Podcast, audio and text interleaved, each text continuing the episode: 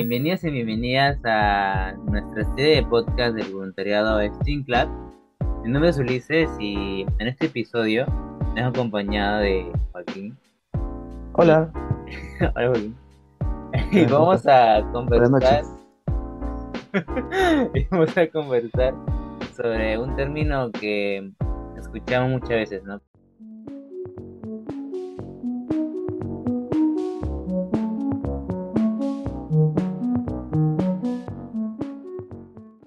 ¿Sabes o, o tienes entendido qué es un ataque de asma? O sea, tengo entendido, realmente he visto muchos amigos que han sufrido ataques de asma. Probablemente en algún momento de mi vida he tenido episodios sobre de ataques de asma, pero realmente nunca he profundizado sobre el tema. Así que hoy hemos venido para que, por favor, nos ilustres, mi querido Ulises. Bueno, ya te cuento. Ataque de asma eh, es prácticamente ah, que las vías respiratorias se inflaman, ¿no? Y lo que las estrecha. ¿Y eso qué hacen? O sea, que dificulta la entrada y salida de aire.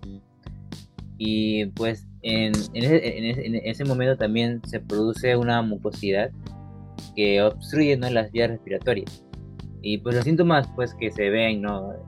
de que ocurre este ataque es pues tos, opresión en el pecho, silivancia, ve como que, que cuando respiras no como se dio, algo así. Y dificultad para respirar. Wow. Bueno, eso tiene sentido. Porque creo recordar cómo era un ataque de asma cuando estaba en el colegio, cuando algunos amigos tenían eso. Y recuerdo cómo se veían desesperados. Pero por favor, dame más información. Para eso estamos en Steam. ¿Quiénes pueden padecer este, asma? ¿Hay algún factor especial que los haga padecer asma? Bueno, principalmente los niños son más propensos a contraer asma, pero los adultos ah, también pueden, o sea, también pueden padecerlo.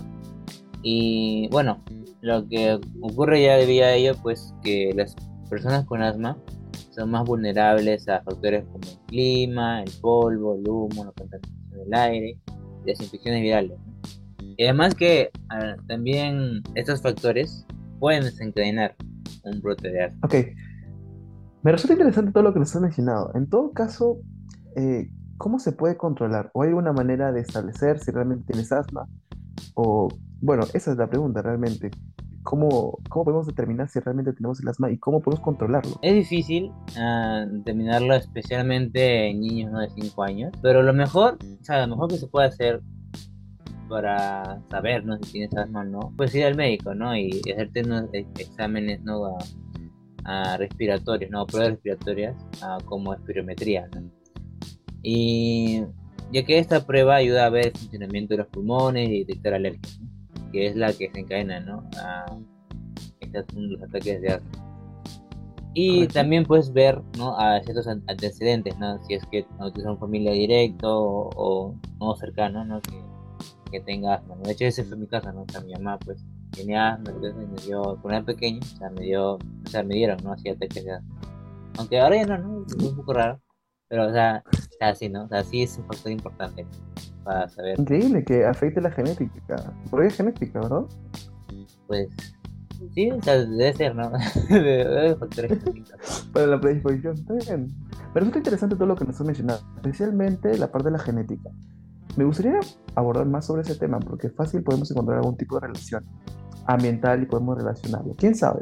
Pero en fin, creo que es importante volver a mencionar que es, vale la redundancia, importante conmemorar justamente ese día, que es el 2 de mayo, la actividad hecha, bueno, eh, que es auspiciada por la Global Initiative for Asthma, eh, que es justamente para concientizar sobre esta, eh, esta, esta condición, ¿no? que es el asma.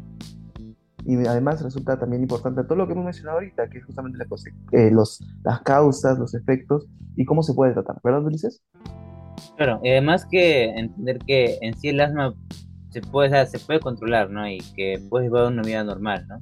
Siempre y cuando pues, pues sigas los alineamientos, ¿no? Del médico y, y mm, tratar, ¿no? De evitar, ¿no? Los, los desencadenantes, ¿no? De, de un ataque de asma, ¿no? Y bueno, y eso es lo que en sí deja ese día, ¿no? Este día, bueno, dejó ese día, ¿no? La fecha que mencionó Joaquín. eh, que, o sea, nos sirve también para concienti- concientizar, ¿no? Sobre a esas enfermedades y, a- y así no y eso es lo que debe quedar no como mensaje de este podcast es importante no también entender de que el asma ah, se puede controlar no y, llegar ¿no? A vivir una vida normal, ¿no? Siempre y cuando pues siga los lineamientos del médico y pues evite los, los desencadenantes ¿no? Em, de, un ataque de asma. Y pues de, de, hecho lo que debe quedar como mensaje en este podcast es eso, ¿no? concientizar sobre esas enfermedades y que se pueden controlar, ¿no? Y, y así pues a cuidar de nuestra salud, ¿no? Ah, y bueno, aquí ya termina el podcast de hoy y espero que haya sido provechoso. y no se olviden seguirnos en nuestras redes sociales como Spin Club UPCH, tanto en Spotify, como en Instagram, Facebook, TikTok. Ah, bueno, y mucho más. Ah, y bueno, allá aquí ya me despido yo. Y, pues, yo también. Me despido. Esperemos vernos pronto. Hasta la próxima. Chao, chao.